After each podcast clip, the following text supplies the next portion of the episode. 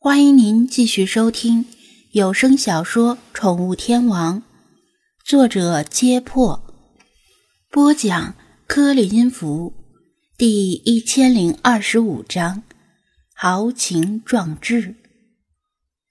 弗拉基米尔微笑看着这些像是重获新生的流浪猫，在此之前，他们浑浑噩噩的讨生活，每天吃了睡，睡了吃。在虐猫者和恶犬的威胁下，惶惶不可终日，不知为何而生，不知为何而死。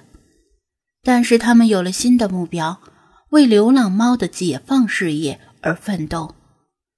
他教给他们一些斗争的技巧，而他们则率领手下的流浪猫进行过一些初步的实战演练，比如由大橘带领流浪猫在海边。驱赶围观京师的人群，但这些演练的规模都很小，每次参加者不过二三十只流浪猫，顶多四五十。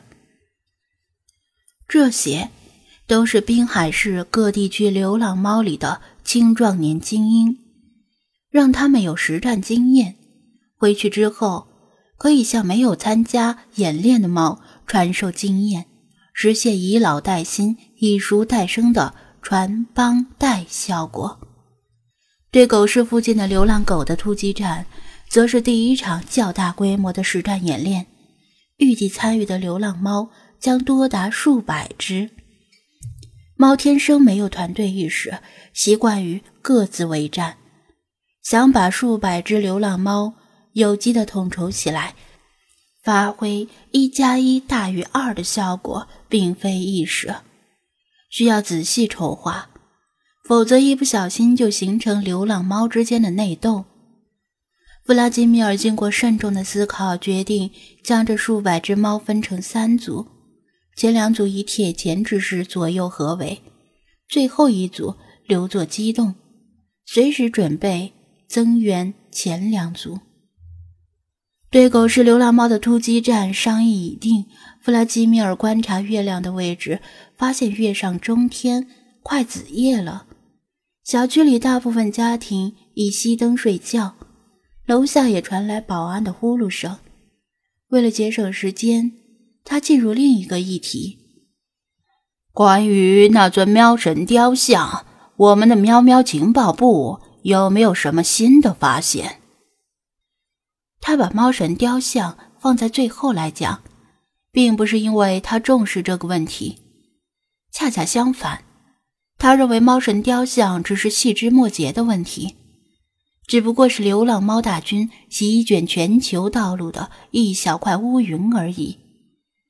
一只猫的力量很弱小，但千百只猫加起来就是一股谁也无法忽视的强大力量。相比于人。猫的行动更加灵活，人去不了的高处，猫能去；人钻不进的洞，猫能钻。就算是堂而皇之的走在大街上，猫跟踪和盯梢也不会引起人们的注意，是全天二十四小时的优秀侦察兵。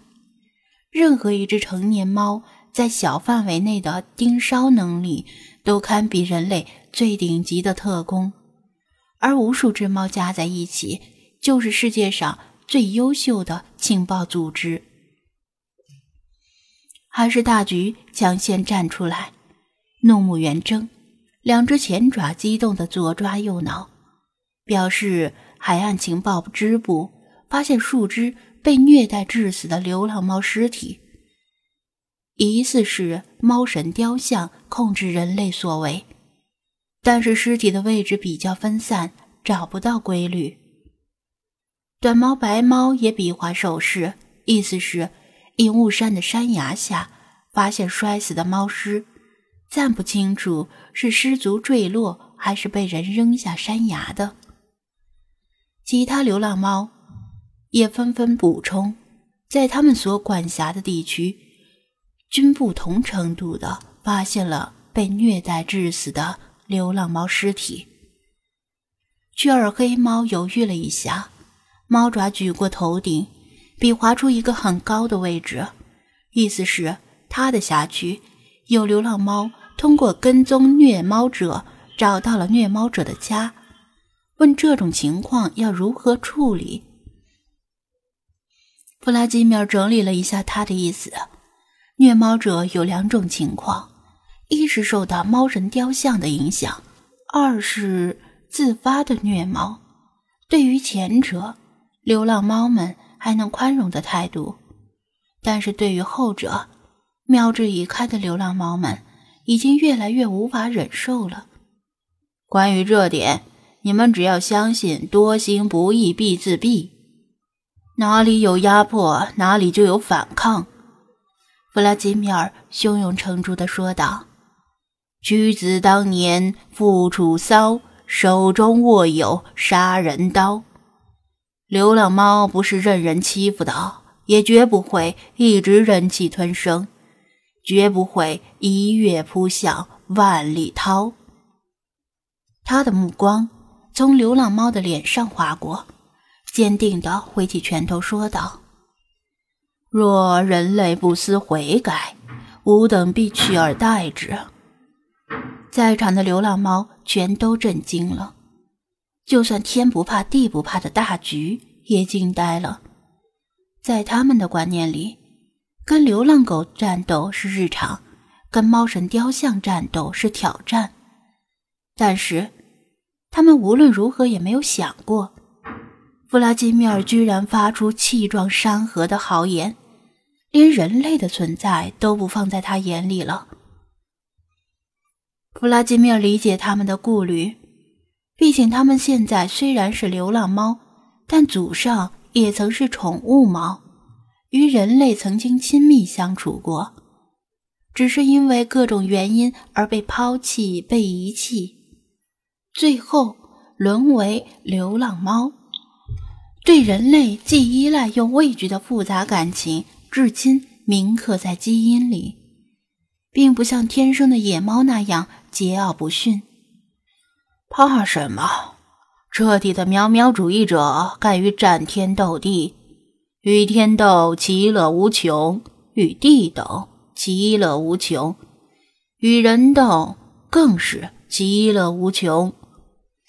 他鼓励道：“大橘的野性率先被激发出来，他尖声厉啸，像猩猩一样，用双爪拍打自己的胸膛，表示无论弗拉基米尔你走到哪里，他就跟随到哪里。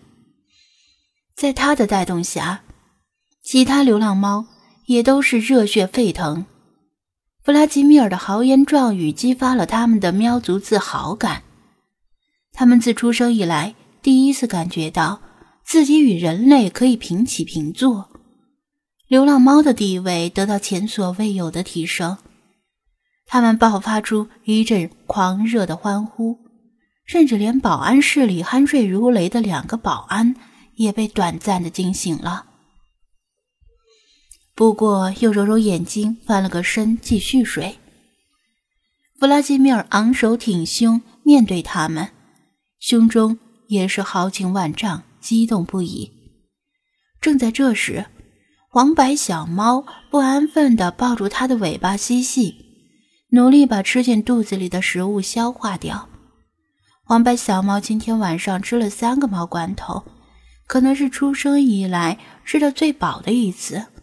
把肚子都撑圆了，弗拉基米尔看着他这副心满意足的样子，不由得心中一软，想起刘文英，想起今晚对猫过敏的妹子，又想起张子安。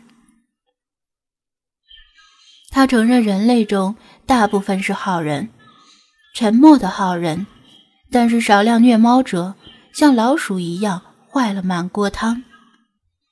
等他们的欢呼稍稍平息，他缓和了一下语气说道：“当然，目前我们的短期目标依然是虐猫者和猫神雕像。至于人类，可以给他们一些改过自新的时间，但等待时间有限度，不能无限的拖延下去。”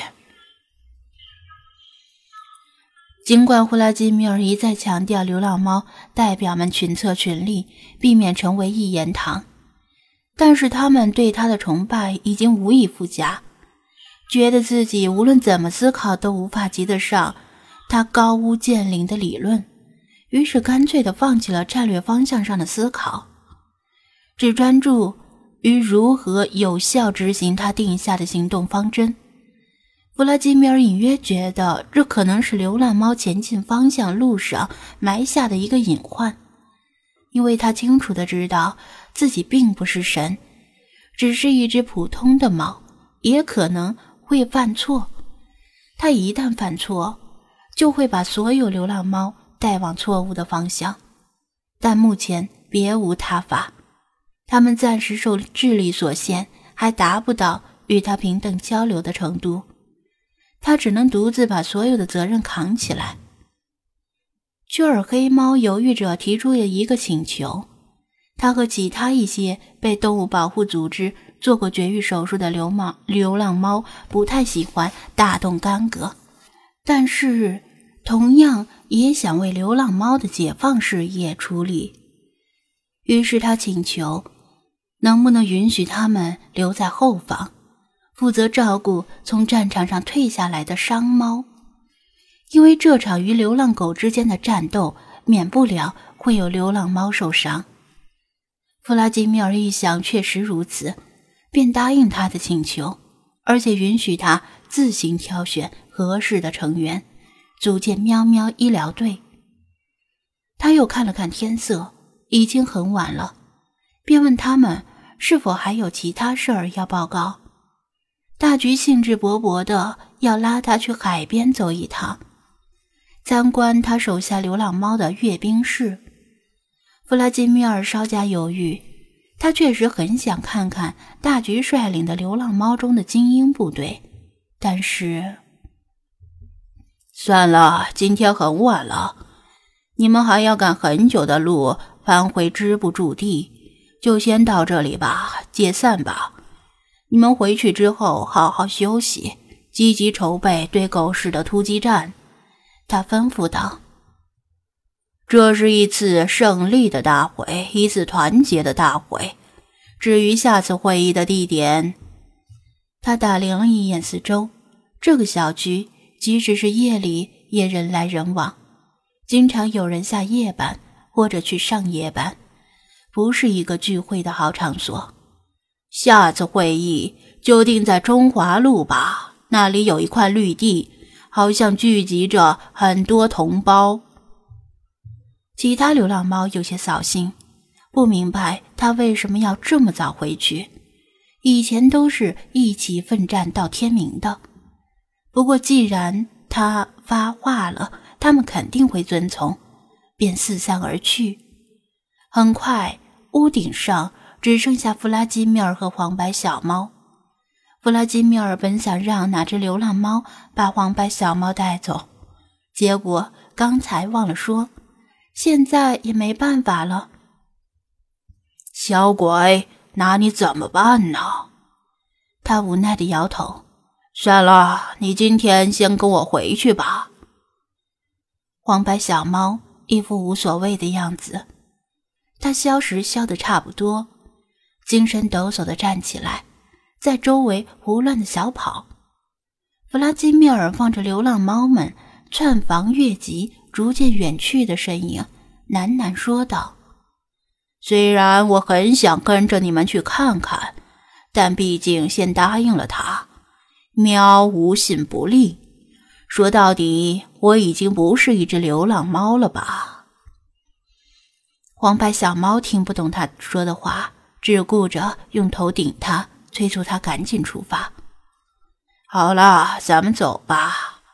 是原路返回呢，还是找一条新的路回去？他辨认了一下方向，还是找条新的路吧。前人走过的路就没意思了，不是吗？